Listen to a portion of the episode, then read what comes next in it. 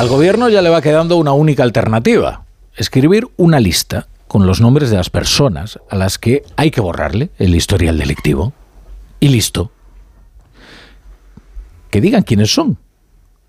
Que, que no se centren en los delitos que hay que amnistiar, sino que digan directamente cuáles son las personas a las que hay que amnistiar. Hayan hecho lo que hayan hecho que se les perdone todo y que se les borre eh, de su historial a Carles Puigdemont, a Marta Rubira, a estos 12 CDR, a este, a este y al, al otro. Porque de eso se trata la ley de amnistía y ni siquiera se modesta en disimularlo el gobierno, porque la ley se va reescribiendo en función de la situación particular procesal de estas eh, personas. De manera que será una amnistía ajustada a la circunstancia particular de un puñado de individuos particulares. Y eso no hay democracia que lo resista. ¿Qué es lo que ha ocurrido ahora? Un nuevo auto del juez García Castellón, que se ha convertido en el leviatán de este gobierno, el juez García Castellón.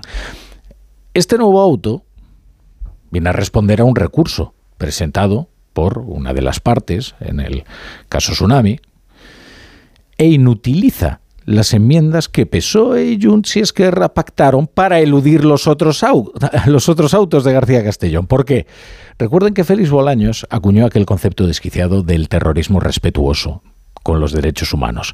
Es un dislate conceptual, es una estupidez, pero pretendía defender que por más que a Carles Puigdemont le imputaran delitos de terrorismo, estos podían no ser contrarios al Convenio de Derechos Humanos de la Unión Europea.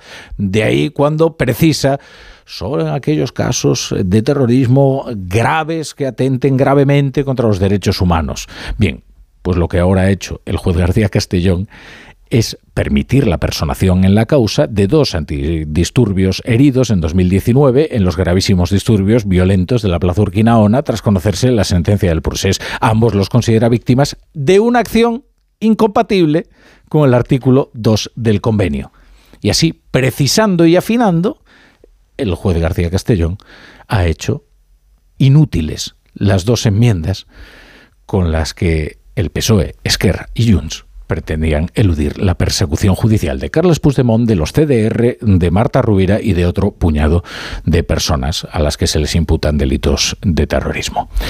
De manera que así quedaría inutilizada esta enmienda. Pero más allá de las sutilezas jurídicas, lo que la instrucción de García Castellón está revelando es algo que ya sabíamos, pero que convenía mostrar con toda su crudeza, porque es algo gravísimo, lo realmente grave de este episodio, que es que el gobierno está legislando en función de las decisiones del juez, porque el único fin de la ley es garantizar la impunidad de Carlos Puigdemont y de dos decenas más de delincuentes. Y ese es un fin espurio. O como llevamos días diciendo, eso es pura corrupción política, porque una ley no puede tener como objeto favorecer a una persona particular menos aún si es a cambio del apoyo parlamentario del partido que lidera esa persona. Es decir, es que esta ley no tiene objeto, tiene sujeto. Sería mucho más fácil, por tanto, que publicasen la lista de los amnistiados y no los delitos que se amnistían. Les ahorraría muchos bochornos argumentativos a Félix Bolaños y a los dirigentes del PSOE especialmente, que son quienes se están volcando en hacer un argumentario completamente disparatado consiste en esto, justo en esto. Lo importante es el sujeto y no el objeto. Eso es lo que está haciendo el gobierno y eso es lo que revela este, este tiro y afloja, bueno, esta persecución con su gran leviatán, que es el juez García Castellón. La brújula con la torre.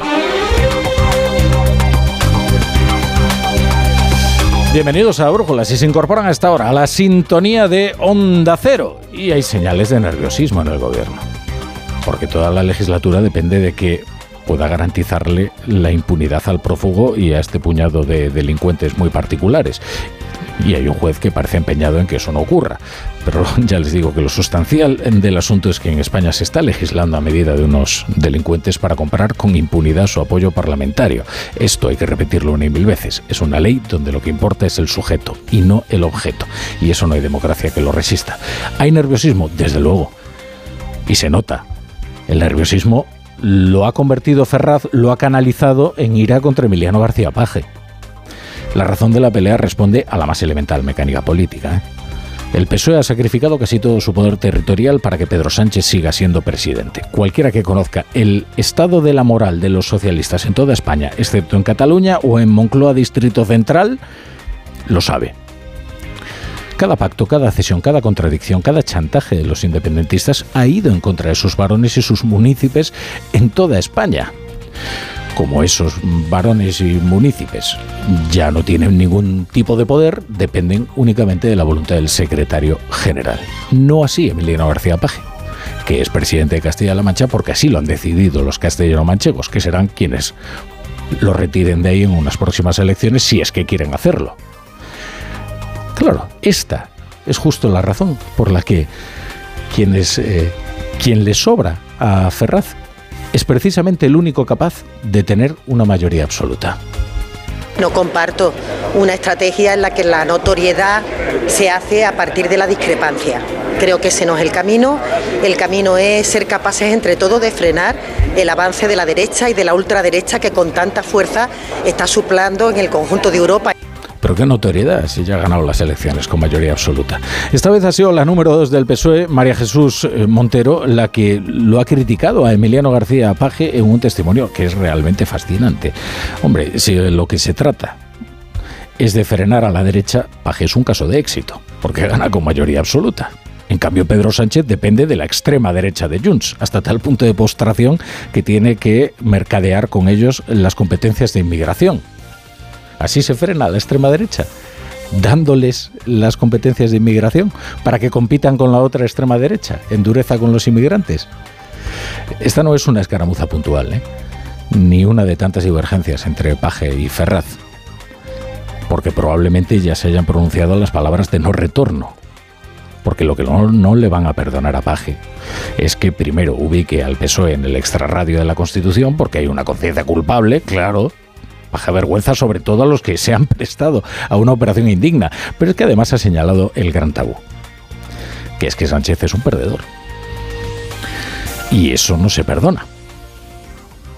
En cualquier caso, miserias de la vida partitocrática, hoy Emiliano García Paje ha bajado el tono varias octavas. Respeto todas las opiniones, también pido que se respeten las mías. No voy a insistir más en. Ya hablé ayer suficientemente, ¿no? Y, y no quiero ser protagonista, de verdad, sinceramente. Coincido y mucho con la política social y económica del gobierno. Discrepo claramente con el tema territorial y con los independentistas. Mi adversario no es ningún socialista, son los independentistas. Claro, lo que pasa es que si su adversario son los independentistas, que son eh, de quienes depende el gobierno de España, ya les decimos que toda la estructura del Partido Socialista, toda, está puesta al servicio de que Pedro Sánchez siga siendo presidente del gobierno. Y eso fue manifiesto tras las pasadas elecciones municipales y autonómicas, en las que Sánchez asumió en primera persona la culpa y adelantó las elecciones a su modo plebiscitario. El resultado ya lo conocemos. A partir del 23J tiene un nuevo socio que es un prófugo de la justicia, huido en baterlo, al que tiene que pagar con la impunidad, con una ley de amnistía. El PSOE se está achicando y achicando hasta quedar reducido a un cogollito muy sectario, cuya única misión es preservar la condición de minoría suficiente que permita a Sánchez ser presidente. Y como esa condición depende de la voluntad de los socios independentistas, las concesiones son constantes, son crecientes y serán interminables. Esto es mecánica política clásica. El PSOE nunca va a dejar de depender de los independentistas, porque cada chantaje al que se pliega lo va debilitando y lo va dejando más expuesto aún a un nuevo chantaje.